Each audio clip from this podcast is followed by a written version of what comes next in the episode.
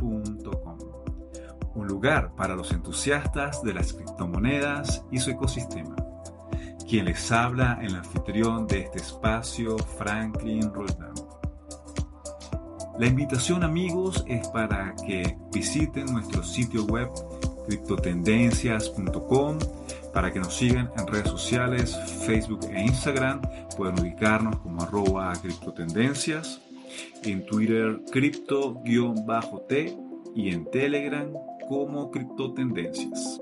Hoy en este podcast queremos felicitar a Cristóbal Pereira, a la organización Mi Futuro, por la realización del evento Blockchain Summit Latam que tuvo lugar el 17 y 18 de octubre en la ciudad de Bogotá.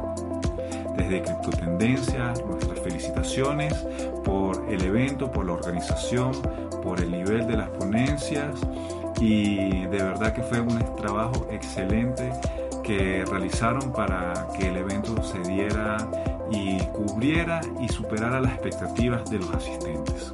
Así que desde Criptotendencias a Cristóbal y a la organización Mi Futuro, nuestras felicitaciones y el agradecimiento por permitirnos haber estado allí.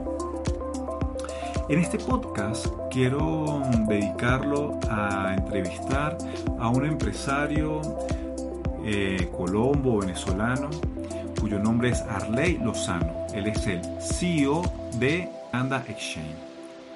A diferencia de mm, los podcasts anteriores donde nos hemos enfocado tal vez un poco más en la tecnología, me gustaría también ir trayendo las personas que están desde hace rato impulsando la tecnología y la adopción para que nos cuenten sus anécdotas, cómo se iniciaron dentro del ecosistema y que nos cuenten también cuáles han sido esas luchas y esas victorias en, el desarrollo y la implementación de la tecnología blockchain, de Bitcoin y de los criptoactivos en su día a día.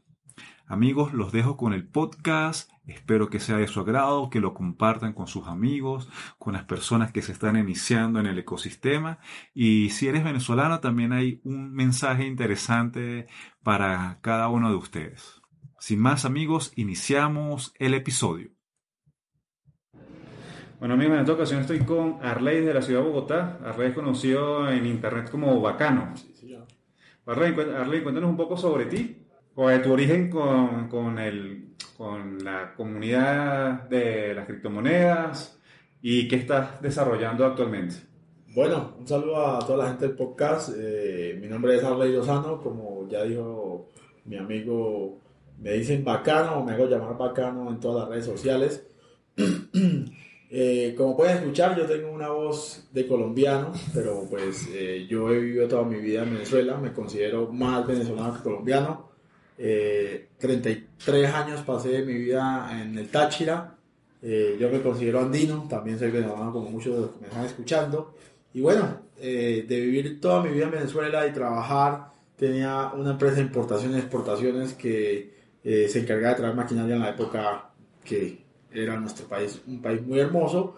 Y en el 2014, 2013, cuando empezó la recesión y se acabó pues lo que todos conocíamos como eh, la implementación de CAI para traer maquinaria del extranjero, yo quedé con unas deudas muy grandes en China y pues me empecé a preocupar de, caramba, ¿cómo voy a, pagar toda esta maquinaria que, que tengo compromisos con empresarios de entregarle? Pues alguien me dijo, ay, cómprate esto que en el momento yo lo veía como saldo PayPal, ¿no?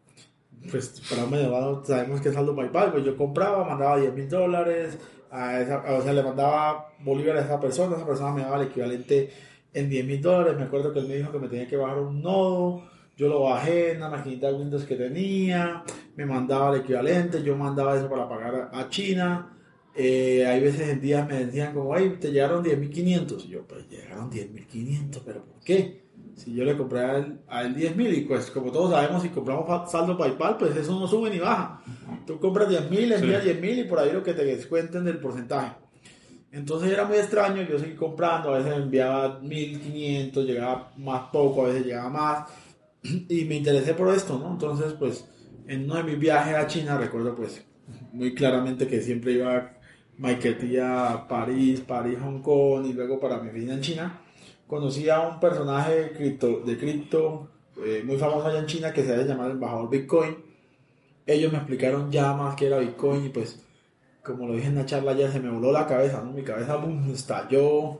Yo vi el potencial, primero vi el potencial pues que todos hemos visto es el potencial minero en Venezuela, luz gratis, luz casi gratis, los pagan bolívares, me traje unos mineros de contrabando con mi esposa y comenzamos ahí a hacer esto, vida en, en el espacio criptográfico, en ese momento realmente los latinos que estábamos metidos, primero eran un montón de mineros que estaban escondidos y usted solo le conocía los alias, no a la cara, pero yo no me caracterizo por eso, yo realmente pues mi nombre acá no significa que es como que alguien muy chévere, que quiere conocer a todo el mundo, que quiere tener contacto con todo el mundo, y en ese trayecto pues conocí a mucha gente importante del espacio Bitcoin ahora, ¿no?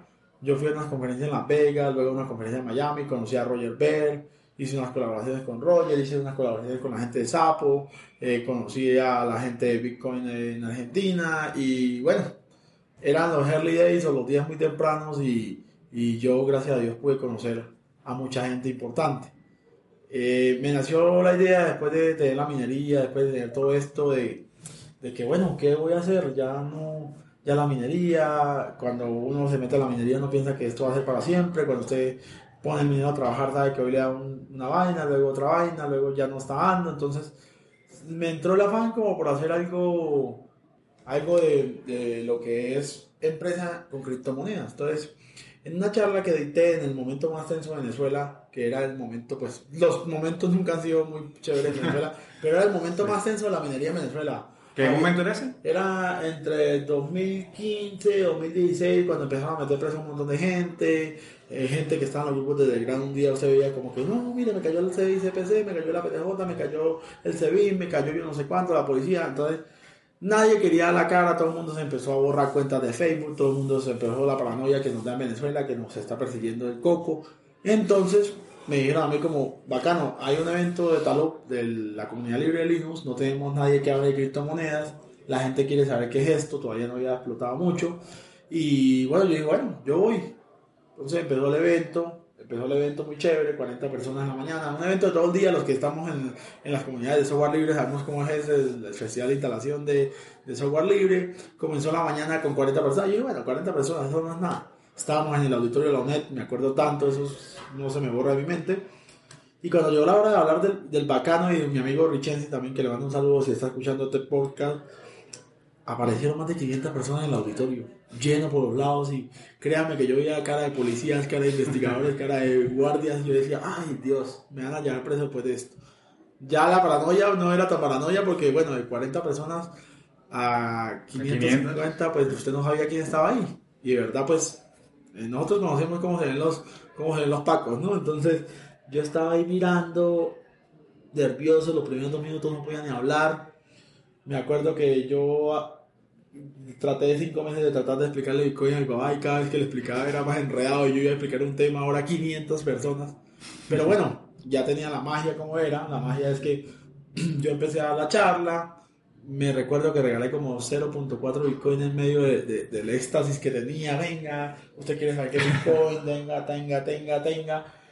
Todo salió muy bien y de esa charla pues conocí a muy grandes programadores ahorita que están metidos en blockchain y conocí a mis dos socios, eh, que actualmente manejamos Panda.chain con ellos, que son Ana y Tixon, eh, que son de Mérida también. Venezolano, o sea que en Venezuela hay en Venezuela está el potencial, en Venezuela está el potencial y eso no se puede negar, ahí está la gente que sabe minería, la gente que sabe blockchain, la gente que está haciendo cosas. Lo que pasa es que tenemos un defecto, ¿no? Que no queremos que nos vean, pero realmente hay que darnos visibilidad porque en ese tipo de proyectos, por ejemplo, en el proyecto minero, proyectos, usted debe juntar con la gente adecuada no para que todo el mundo sepa que usted es minero, sino porque si le pasa algo, alguien vele por usted. Alguien sepa que le pasó algo. Pero si usted es casa sola, como digo yo, y le pasa algo, está haciendo proyectos en casa sola, no tiene que preguntarle como, venga, ¿cómo hago el deploy de ese contrato? ¿Cómo hago eso? Entonces, pues es algo como que no es que te hagas muy famoso, pero que al menos sepa un grupo de bitcoineros, búscate un grupo de bitcoineros en Telegram, de mira quién soy, como yo decía, ¿quién es de Táchira? Yo bueno, venga, vamos a reunirnos por ahí y tal, y uno, y uno habla con la gente primero antes de soltarle la sopa, antes de, contarle cualquier cosa, Y ellos saben, uno- nosotros en el Táchira teníamos un grupito muy unido que primero pues éramos mineros, ahora pues todos somos programadores en blockchain, estamos haciendo cosas en blockchain. Entonces conozco a mis socios, entramos en, en una relación muy estrecha, ellos me dicen que, que ellos programaban en Linux, que hacían programas, yo digo, bueno, vamos a hacer un exchange. Entonces nace la, la otra cuestión para los hermanos. Ey, pero eso es costoso.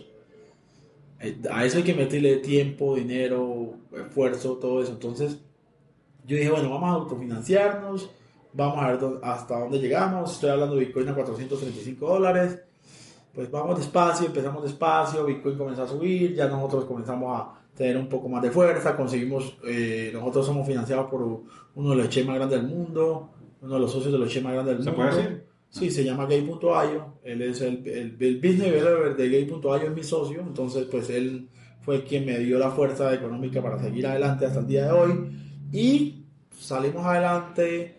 Eh, luego mi socio Dixon comienza a trabajar con una empresa colombiana muy famosa que está haciendo algo de trading. También todo eso nos ayudó a hacer conexiones de trading, a conocer todo lo del mundo que no conocíamos programamos el exchange y bueno, en este momento yo me doy la dicha de decir que Panda.exchange es el exchange cripto, cripto más grande de Latinoamérica, hecho en Latinoamérica. Nosotros hemos ya 75 implementaciones de monedas y tokens, tenemos el mercado de Portugal abierto con Fiat, tenemos el mercado de Panamá abierto con Fiat, tenemos el mercado de Canadá abierto con dólar canadiense, estamos trabajando en un procesador de pago que se llama XPay, en la blockchain presentamos un punto que vende y compra Bitcoin y el objetivo de este punto no es solo que la gente le dé uso al punto como vender y comprar cripto, sino también sea una alternativa, por ejemplo, yo siempre estoy pensando en nuestra tierra, en Venezuela, una alternativa donde pues la gente pueda tener un punto de pago, porque tener un punto de pago es complicado, que le saque el provecho, le saque lo mejor de los dos mundos, lo conecte con el sistema bancario, lo conecte con el sistema criptográfico, ahorita se habla en, en, en, en Venezuela mucho del tal petro, de todo eso, pero realmente el meollo del asunto que yo le veo no es el petro, el meollo del asunto es que les, nos están dando la herramienta de cómo aceptar Bitcoin, Litecoin, Ethereum, todo lo que a usted le guste de criptomonedas en sus negocios, de una manera legal, de una manera que nos podemos escapar del famoso control cambiario, ¿sí? Y no importa que usted le toque reflejar eso en petros, o sea, cambiemos el cheat, cambiemos el cheat. El petro está mal hecho, ya sabemos que el gobierno hace cosas mal hechas, no voy a atacar al gobierno, eh, pero cambiemos el cheat, pensemos como, como yo digo a la gente, yo soy venezolano colombiano, pensemos como colombianos, pensemos, como dice aquí en Colombia, ¿cómo le sacamos la vuelta a eso? ¿Cómo le damos la vuelta a eso que está mal hecho, pero le saco provecho? Claro. ¿Cómo, la, cómo le, le, hago yo la vuelta? ¿Cómo lo haría Arley Lozano Bacano? Es, ok, me dejan aceptar criptomonedas, que la reflejen Petro, me quedo con mi Bitcoin, me quedo con mi vaina. Ya nosotros sabemos, los que están escuchando este podcast, cómo utilizar Binal, cómo utilizar cualquier exchange en el mundo. ¿Qué está esperando? No se quede sentado, no piense que la solución es salir corriendo del país, como mucha gente lo ha hecho. Realmente yo estoy aquí en Bogotá por necesidad. A mí me gusta estar en Venezuela con todo lo que está pasando. ¿Por qué? Porque allá hay muchas oportunidades que todavía hay que cubrir. Yo le digo a la gente que, que cuando, cuando me dicen, uy, qué chévere que usted está en Colombia, yo digo, a mí no me gusta estar en Colombia, yo soy colombiano eh, de papeles y mis papás son colombianos, pero no me gusta. Porque aquí, aquí hay que ser realmente inteligente, listo, astuto, audaz, vivo, perspicaz, todo para poder medio triunfar. En Venezuela, usted nomás tiene que tener la gana de echarle bola para triunfar. Y se lo digo a la gente. Venezuela sigue siendo un país de oportunidades. La gente que migra se da cuenta cómo es la cosa aquí. Yo también trabajé lavando platos en Estados Unidos. Yo tuve mi época de chic migrante también, lavando platos en Houston, sabiendo que yo tenía mi casa en Venezuela. Antes que pasara todo este peo, yo planeaba lo que muchos planearon de irse y vender todo. Pero yo dije, no, voy a hacer una vaina con mi esposa. Vamos a conseguir un trabajo en Houston. El único trabajo que consigue un inmigrante es lavando platos y lavando posetas. Y créanme que eso es muy duro. Habían días que me tocaba trabajar 18, 19 horas. Yo sabía que entraba a las 8, pero no sabía a qué hora salía. Trabajaba con unos venezolanos que habían hecho el error de haber vendido todo. Y yo les decía, y ellos me decían, ¿y usted dónde vive? ¿Cuánto es acá? Y yo les no, yo la otra semana me voy para Venezuela. ¿Cómo así? Yo les no, yo no me aguanto eso. ¿Cuánto tiempo duraste por allá? Duré seis meses trabajando. De eso me quedó una hernia discal en la columna. Eh, yo soy una persona gorda y en ese tiempo, en esos seis meses bajé casi 36 kilos solo trabajando. Yo nunca en mi vida había trabajado tanto, realmente me sentía esclavizado, realmente me sentía que le preguntaba a gente con la que yo interactuaba, ¿cuántos años tiene usted aquí? No, 25 años trabajando. ¿Y qué tiene? No, no tengo nada. Yo decía, yo tengo mi edad, tengo una casa, un carrito, vivo bien, medianamente bien en Venezuela, controlo mi situación, eh, sí paso, paso penumbras, me toca trabajar duro. La ventaja que yo tengo que no tienen muchos de los que me están escuchando es que yo vivo en la raya fronteriza. A mí se me cae el café y pues yo hago el esfuerzo para trabajar más y lo a comprar a Cúcuta cosa pues que no se puede hacer en el interior del país. Pero créame, Venezuela sigue siendo, sigue siendo un país maravilloso, que esto va a cambiar. Esto va a cambiar. Y, ¿Crees, y Arley, tú, disculpa, ¿tú crees que por lo menos todo esto del ecosistema de las criptomonedas, los criptoactivos, el blockchain, va a impulsar un cambio? Va a, va a impulsar un cambio que va a ser como un cambio guerrillero. ¿Cómo es un cambio guerrillero? Un cambio donde la gente va a aprender a utilizar las herramientas, lo que yo estoy hablando, vamos a empezar a, utilizar esa cosa que ellos están creando con el fin de esclavizarnos más y nos vamos a liberar.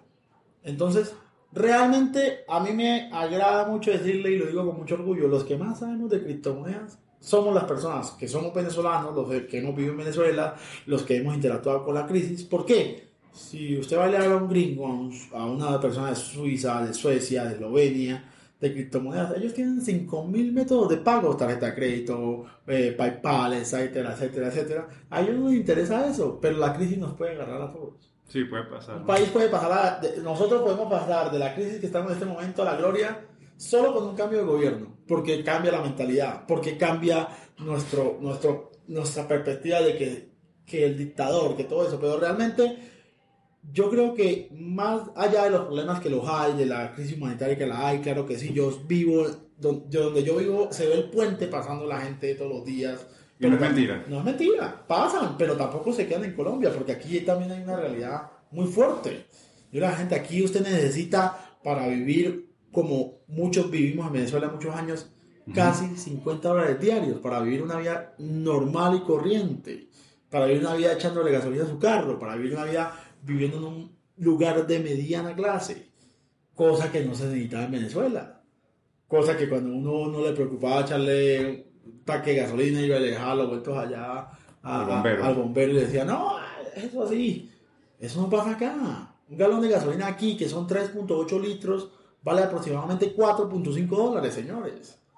Aquí los recibos no paran de llegar. Aquí en Colombia mantener una casa promedio de estrato 2, aquí hay estrato, aquí usted paga por donde vive. Vale 250 dólares los más pobres. Y el sueldo mínimo son 300 dólares. Tampoco es que esto sea una magia. Pero es que yo me fui hace 35 años con mi familia aquí por la guerrilla, nos fuimos por allá. Y todo lo que tenemos lo vemos en Venezuela. Entonces yo no puedo ser desagradecido de estar yo pensando, yo todos mis productos que los estoy pensando, los estoy pensando más que todo es para, para Venezuela. Para Venezuela. ¿Por qué?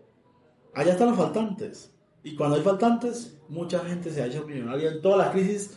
Eh, de todas las crisis han sido los, los más millonarios del mundo. Como dicen, que en la crisis hay oportunidad. Y, y, hay mucha oportunidad. Hay miedo, siempre ha habido miedo.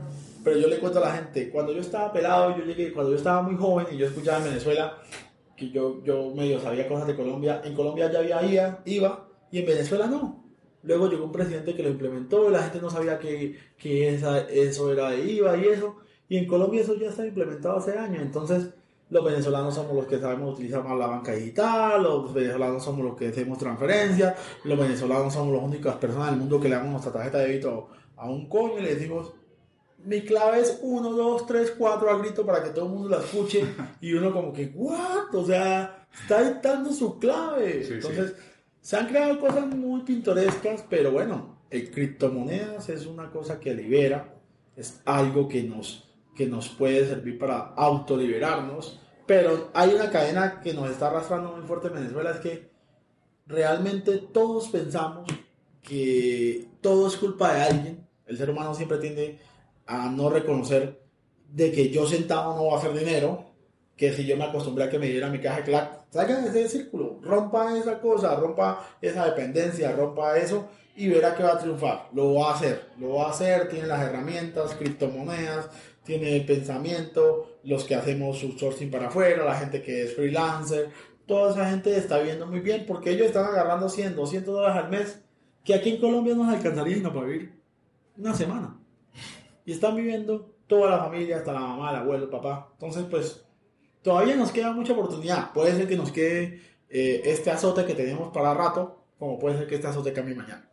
Realmente, el cambio debe empezar por nuestra mente. Hablando de criptomonedas, nos libera a nosotros mismos, como yo la uso. No necesito permiso de nadie, no necesito permiso de Diosdado, ni de Maduro, ni de Silvia, ni de nada de esos pendejos.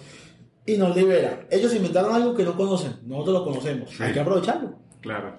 Entonces ahí está mi, mi consejo bacanístico. ¿no? Arley, ¿dónde te pueden seguir las personas? ¿Dónde te pueden encontrar? ¿Dónde pueden interactuar contigo? Y este, los proyectos, Panda Exchange, lo del punto de pago. eh, Bueno, eh, en Twitter me pueden encontrar como arroba bacano BTC. Bacano con B de vaca y K de kilo. Y en Telegram, arroba bacano, igual B de vaca y K de kilo. Esos son los contactos más directos. Yo en Telegram es como, Telegram es como si está conectado a mi cerebro. Yo contesto, si no estoy durmiendo, contesto. A mí no me gusta eh, cerrar las puertas a nadie porque yo en el mundo criptográfico tuve una experiencia muy bonita, que a mí los grandes, yo les escribía email, ellos me contestaban y yo quiero copiar ese modelo. ¿Qué estamos haciendo? Panda.chain, el exchange de criptomonedas, donde tenemos un API también, si usted está desarrollando cualquier cosa y, no, y dice, uy, pero es que yo tengo Bitcoin para hacer pruebas, tenemos test.panda.chain, eso es importante. donde la gente puede probar sus APIs, sus conexiones, tirar, eh, mirar cómo funciona eso el exchange, cómo, cómo yo puedo hacer procesadores de pago encima del exchange. Ustedes pueden desarrollar muchas cosas encima del exchange. Yo al principio cuando lanzaron el, el, el Petro en diciembre del año pasado, yo estaba muy optimista. A mí me gustaba, el proyecto es muy bueno. Lástima que lo hizo Venezuela y que se tiraron Sí. todo, pero yo tenía la, ilusión de abrir Panda allá en, en Venezuela, no se pudo. Pero bueno, esperemos que esto se vaya y apenas esto se calme, yo voy a estar allá en Venezuela. Segundo es Ccoins, Ccoins.io, lo lanzamos ayer, que es Ccoins.io, es una plataforma como local Bitcoin, que nos diferencia que tenemos 65 monedas para que usted se intercambie peer-to-peer. Ccoin.io, CC o INS de moneda, punto .io de input and output, entonces usted puede entrar ahí, vamos a heredar, eh, vamos a heredar puntajes de local Bitcoin, tenemos chat cifrado, te- tenemos lo mejor de todas las plataformas en una y aparte peer-to-peer y todo lo que quiera. ¿Eso qué significa? Que si tenemos monedas pequeñas como de baja comisión o de baja transferencia como Ripple que lo tenemos, como Bitcoin Cash, como eh, todo el iCoin, usted puede hacerlo peer-to-peer, cosa que no puede hacer por local Bitcoin. ¿Qué vamos a hacer nosotros muy inteligentemente para Venezuela? Vamos a tener unos métodos de pago personalizados. ¿Qué quiere decir eso, bacano? Que si tú tienes un Fargo Harina Pan, lo vas a poder poner en scroll a través de C-Coins, como si fuera a intercambiar bolívares soberanos, y el intercambio lo hace por fuera de Ccoin, pero Ccoin pues tiene la contraparte del scroll de las, de las criptomonedas y pueden ser 65 monedas que se van a expandir de aquí al 2019 en 100 monedas. Tenemos soporte 24 horas en inglés, español, francés. También eso está, eso es, yo soy el CEO en esa, en esa plataforma. Tenemos Spay, que es un procesador de pago que está por salir. Tenemos Seller, que ya lo mostramos. Aquí el amigo puede seguir las redes sociales de él y ver unas fotos que usted tomó y un video. Y bueno, estamos haciendo miles de proyectos. Aparte de eso, no nos quedamos solo ahí. Estamos trabajando con la comunidad de Bitcoin Cash, con, un, con un- el famoso Coma Bitcoin Cash o IT BCH. ¿Eso qué es? Estamos regalándole comida a la gente que necesita, a, la- a los ancianos, a la gente que ya no puede trabajar en Venezuela, a los que realmente lo necesita. Eh, estamos haciendo meetup, regalando Bitcoin Cash. Hemos regalado, yo creo que más de 500 mil dólares con ese plan. Pueden seguir eh, en Twitter arroba itbch, eso lo maneja un personaje que se llama José. Y bueno, eso es lo que estamos haciendo por ahora. Gracias, Rey. ¿no? Yo creo que bueno, la reflexión que has dejado ha sido muy importante, sobre todo para el venezolano. Gracias por tu tiempo y mucho éxito en todo. Bueno, hasta luego. Muchas gracias por todo. ¿no?